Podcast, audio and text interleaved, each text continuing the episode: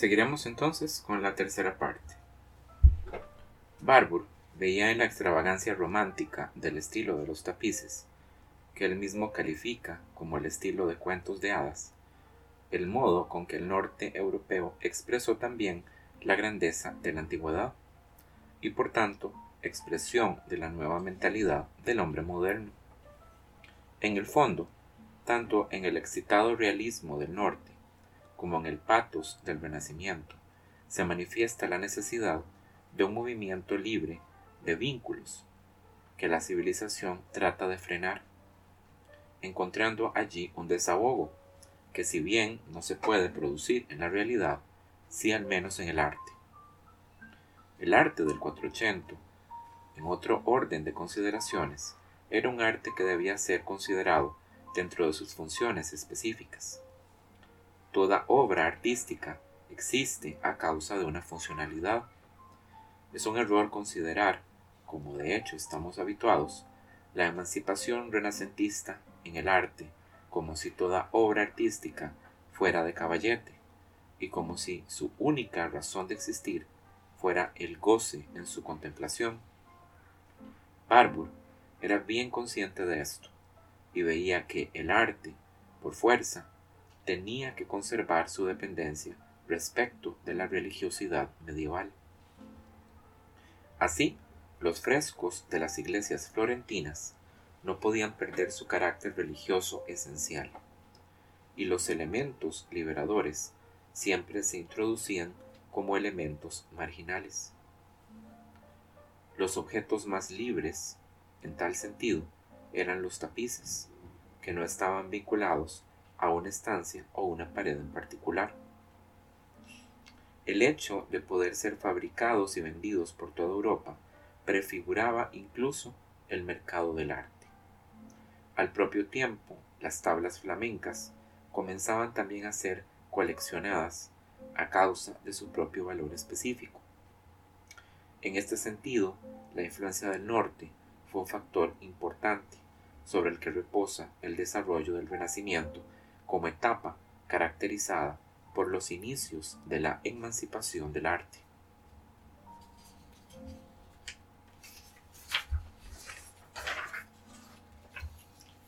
El ensayo La última voluntad de Francesco Sassetti ocupa un puesto decisivo y es sin duda la mejor expresión de la armonía de contrarios o síntesis dentro de todo este proyecto dialéctico. El rico tejido de su argumentación gira en torno a un eje donde hace confluir documentos personales, pinturas, textos, figuras emblemáticas, etc.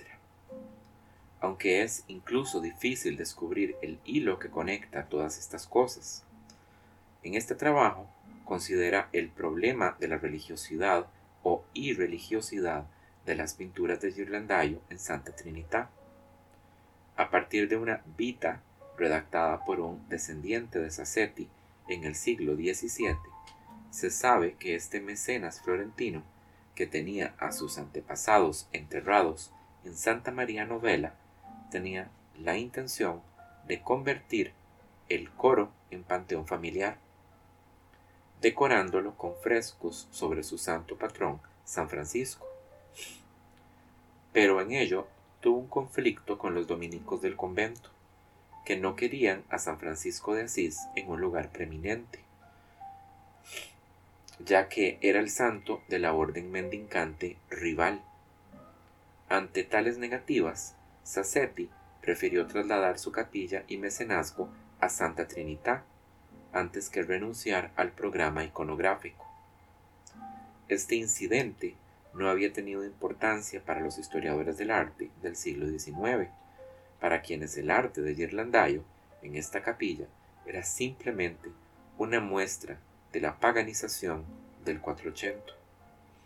Sin embargo, Barbour quiso tener en cuenta esto, porque ponía de manifiesto el grado de religiosidad de Sassetti, algo que se enfrentaba directamente con el tópico del superhombre egocéntrico y pagano del Renacimiento.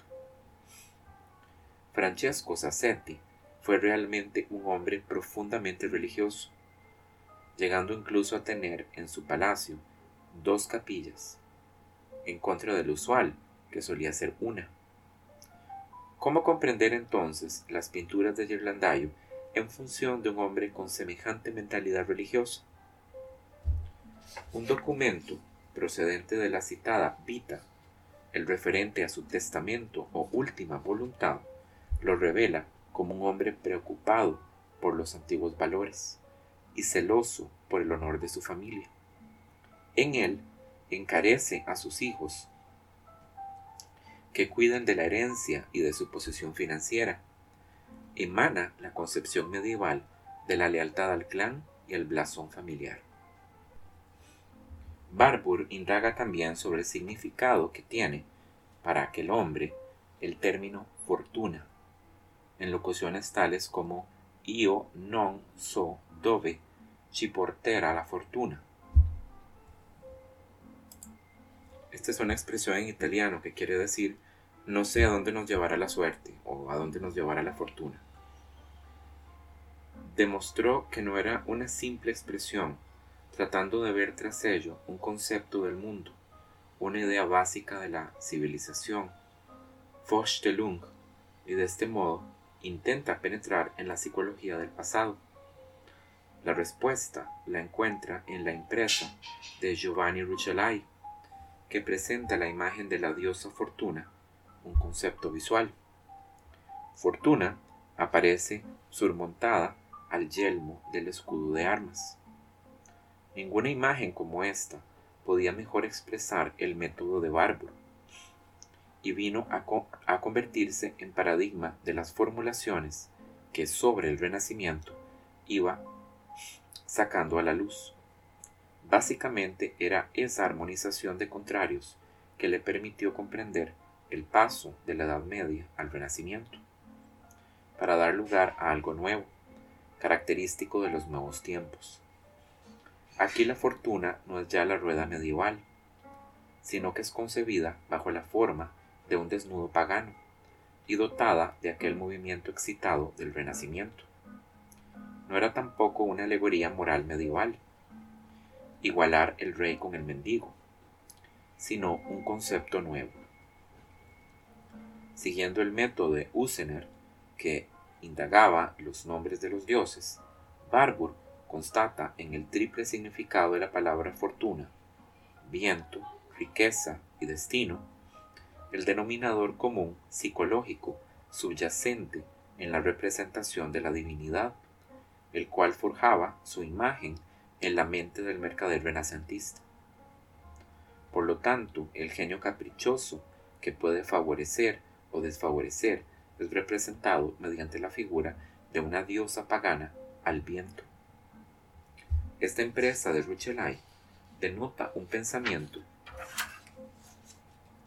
que lo fue también de sus contemporáneos, la inquietud por los problemas de la providencia y el libre albedrío, de la fortuna y el mérito personal.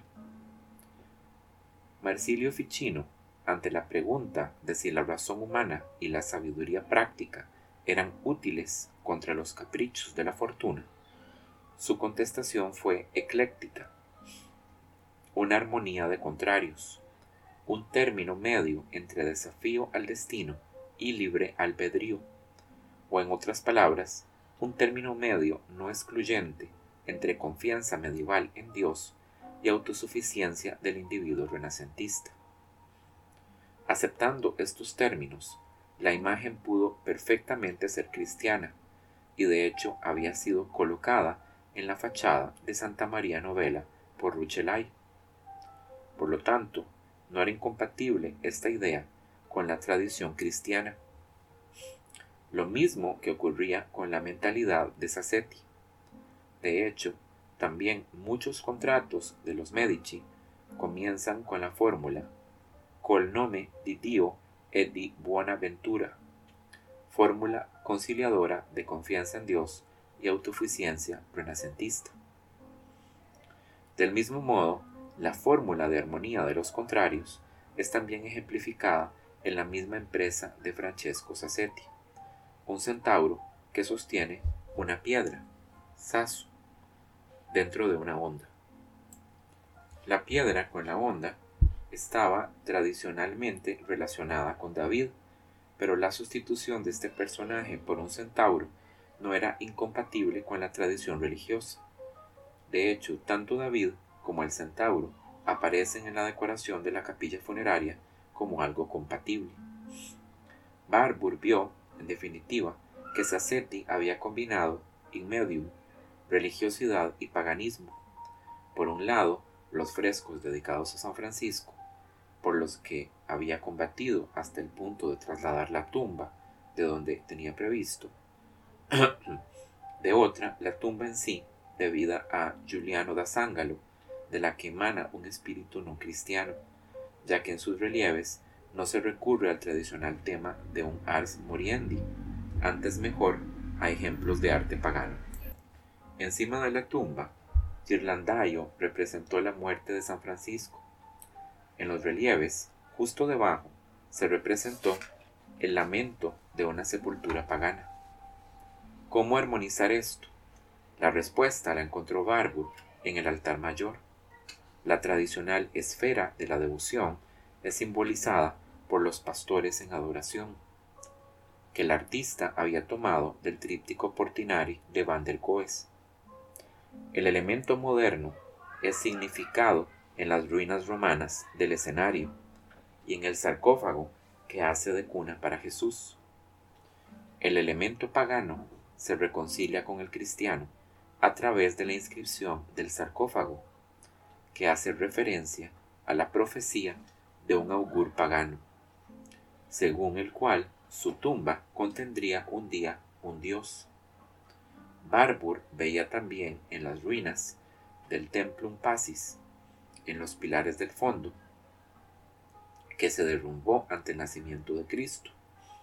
Así los alemanes, perdón, así los elementos paganos son utilizados para proclamar la gloria del mundo cristiano. Estos elementos simbolizan la era que tenía que ser superada con el nacimiento de Cristo. La antigüedad podía así disponer al lado perdón, la antigüedad podía así disponerse al lado del Antiguo Testamento como tiempo precedente al del Salvador. Barbour vio además la compatibilidad no sólo en el campo teológico, también en el modo que el artista trataba los ingredientes clásicos. Disputó otras escenas, inspiradas en las antiguas monedas, en las enjutas del arco de la tumba, pero hizo que estos elementos clásicos no entraran en competencia con las escenas religiosas del programa, la leyenda de San Francisco. Además, las figuras clásicas son pintadas en grisalla, como simples sombras de un mundo remoto, mientras el drama cristiano toma preeminencia. Este modo de representar lo antiguo es interpretado por Barbour como ejemplo de la filosofía de la conciliación, una filosofía que realmente recibió las críticas de Savonarola. La capilla Sassetti es de este modo una transición entre la Edad Media y el Renacimiento, una breve fase en la cual el hombre espera armonizar elementos inconciliables. Como conclusión, vemos aquí a Barbour enfrascado en el mundo de las contracorrientes del 480. Una vez más, el elemento flamenco se había opuesto a la novedad, como lo medieval. Pero aquí, en lo que respecta a los componentes clásicos, hay algo nuevo. Estos son tratados con consciente distancia. Las escenas clásicas no son consideradas como el intento último de hacer triunfar la emancipación del arte respecto de la tradición medieval, esencialmente cristiana. Tales escenas son, son, tenidas como un peligro que Ghirlandaio y Sassetti se esforzaban en contener dentro de los límites de su visión de mundo. En el análisis barburiano, este juicio entra progresivamente en la escena de sus reflexiones. Bárbaro advierte la ambivalencia o polaridad no solo en el elemento nórdico, del cual había postulado el doble rol del obstáculo y de aliado, en lucha por la belleza, sino también en el influjo clásico. Bien, la siguiente sección se denomina el equilibrio expresivo y la polaridad. Con la fórmula de la armonía de contrarios, Barbour había despejado la idea del equilibrio como el supremo de los valores humanos, y todo aquello que amenazara tal condición sería valorado como un elemento negativo. Ello era especialmente evidente en el caso de la influencia negativa, que en algunos casos podía ejercer la restitución de la retórica clásica, que al final terminaría por volcar aquel equilibrio en el barroco, época de declive para Bárbaro. Sostenía, por lo que respecta a la cultura florentina, que ésta debía defender su independencia y mantener su equilibrio respecto de dos frentes. Por un lado, el realismo nórdico, representado por Flandes, por otro, el renacimiento idealizador del pasado proveniente de Roma. Pensaba que todo artista que quisiera utilizar ambas corrientes tenía que buscar el equilibrio entre ellas, como lo había hecho Ghirlandaio y Sassetti. Comparó los medios expresivos de un artista, observa Gombrich, a quien vamos siguiendo, a un fenómeno lingüístico, descrito en una conferencia por Hermann Hosthoff. Las lenguas indoeuropeas frecuentemente no formaban el comparativo de la misma raíz. Así, en lugar de formarse el comparativo y el superlativo de bonum a partir de la raíz bon, se cambiaba y aparecían como melior y optimus. Concluía que ello ocurría en los casos en que las emociones eran más intensas. Cuando subsistía en el fondo un componente emotivo y el lenguaje precisaba hacerse más enfático. En tales casos, la propensión humana era menos inclinada a hacer derivaciones de la misma raíz. Trasladando este esquema al lenguaje pictórico, un artista como Ghirlandaio, a la hora de enfatizar, no contento con aumentar en grado los rasgos significativos del material tradicional, recurría a otras raíces en las cuales lograría el superlativo. Ghirlandaio adapta de una parte el grupo de los pastores para lograr el superlativo de la concentración devota. Por otro lado, retoma las formas clásicas para obtener el superlativo en el resto de expresiones excitadas y pasionales. Con el empleo de este lenguaje sobrecargado, con la finalidad de llegar al superlativo, siguiendo los dictados de la moda o de un sensacionalismo superficial, el artista llega a las gesticulaciones teatrales que tienden a ser asociadas con el barroco, pero que Barbour ya advierte en algunas figuras de Polaiolo. Era por lo tanto un peligro el uso del superlativo del cual solo los grandes maestros salen victoriosos. Un Michelangelo podía usarlo sin temor, pero un artista inferior sucumbía. Barbour reveló este aspecto en determinados superlativos de Ghirlandaio. Había subrayado sobre la ninfa que Ghirlandaio la introducía para dar un toque de excitación en el flemático mundo de sus conciudadanos florentinos. Ahora añade además que el pintor usa puntualmente elementos clásicos con la, la precisa función de conferir determinado grado de expresividad y de patos a la plácida índole de sus figuras. Así, en la resurrección de Santa María Novela, utilizó para los soldados el modelo de la columna trajana.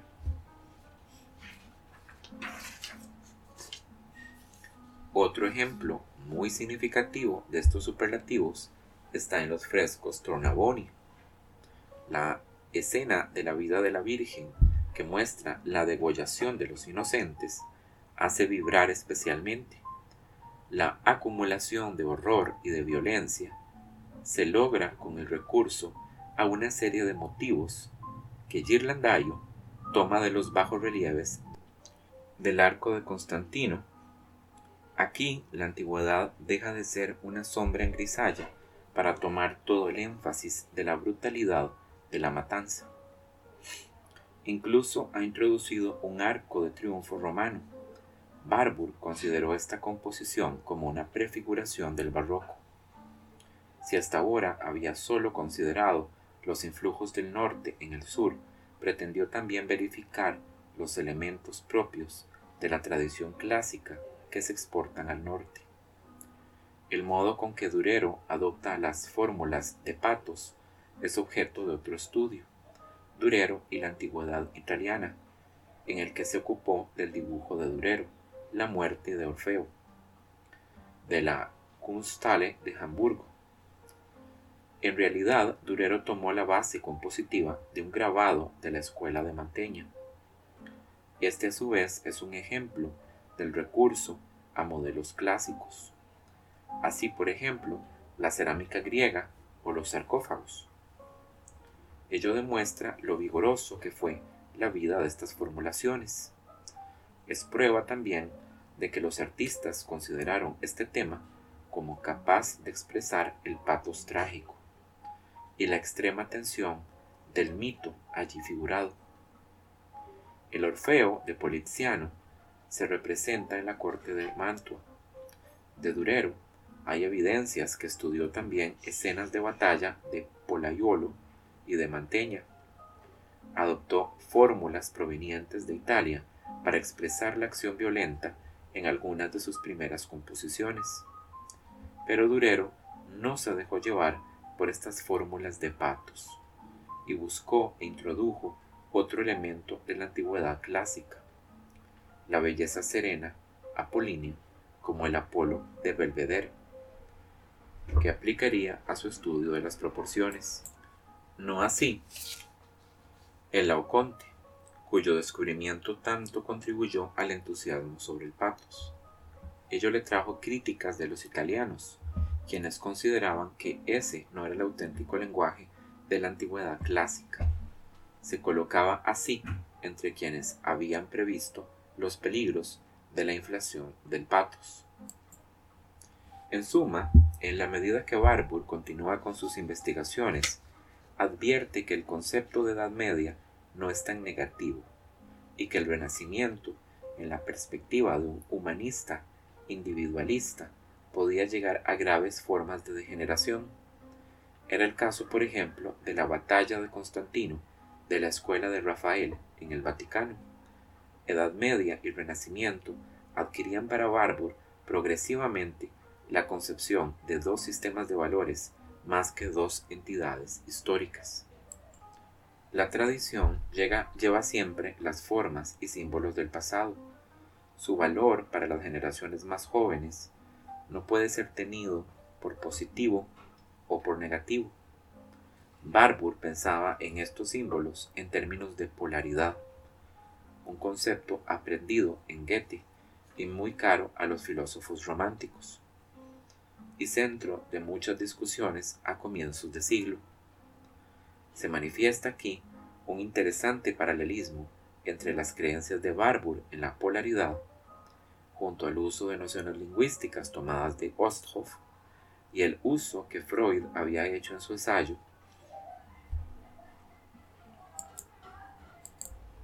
desde el principio del mundo primigenio de K. Abel, del cual Freud llegaba a la conclusión que también las palabras tenían en su origen significados opuestos y que nuestro inconsciente conserva dicha polaridad. Parece que Barbour había conocido las teorías de Freud mucho más tarde y que no había apreciado la importancia que éste daba a la sexualidad. De acuerdo con Gombrich, Posiblemente el concepto de polaridad lo había tomado de Nietzsche, visión de la antigüedad como polarización de los aspectos dionisiacos y apolíneos del espíritu griego. Barbour, concluye Gombrich, no era menos nietzscheano que freudiano. sabemos que deploraba la preferencia de Nietzsche por la intuición fantástica en vez de la investigación antropológica en su estudio El origen de la tragedia.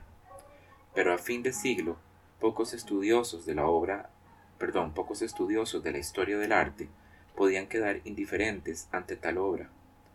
Barbour puso en evidencia la relación entre las corrientes estilísticas y las condiciones psicológicas permanentes, lo que sustituyó gradualmente el modelo evolucionista en su sistema de pensamiento. De este modo, su instinto de estudioso lo guió en el campo en el cual esta interpretación de la polaridad de la mente humana podía revelarse sumamente fecunda, como la investigación sobre la disposición del hombre hacia las estrellas, algo que abordaremos en el capítulo siguiente. Muy bien, ahí termina entonces este capítulo.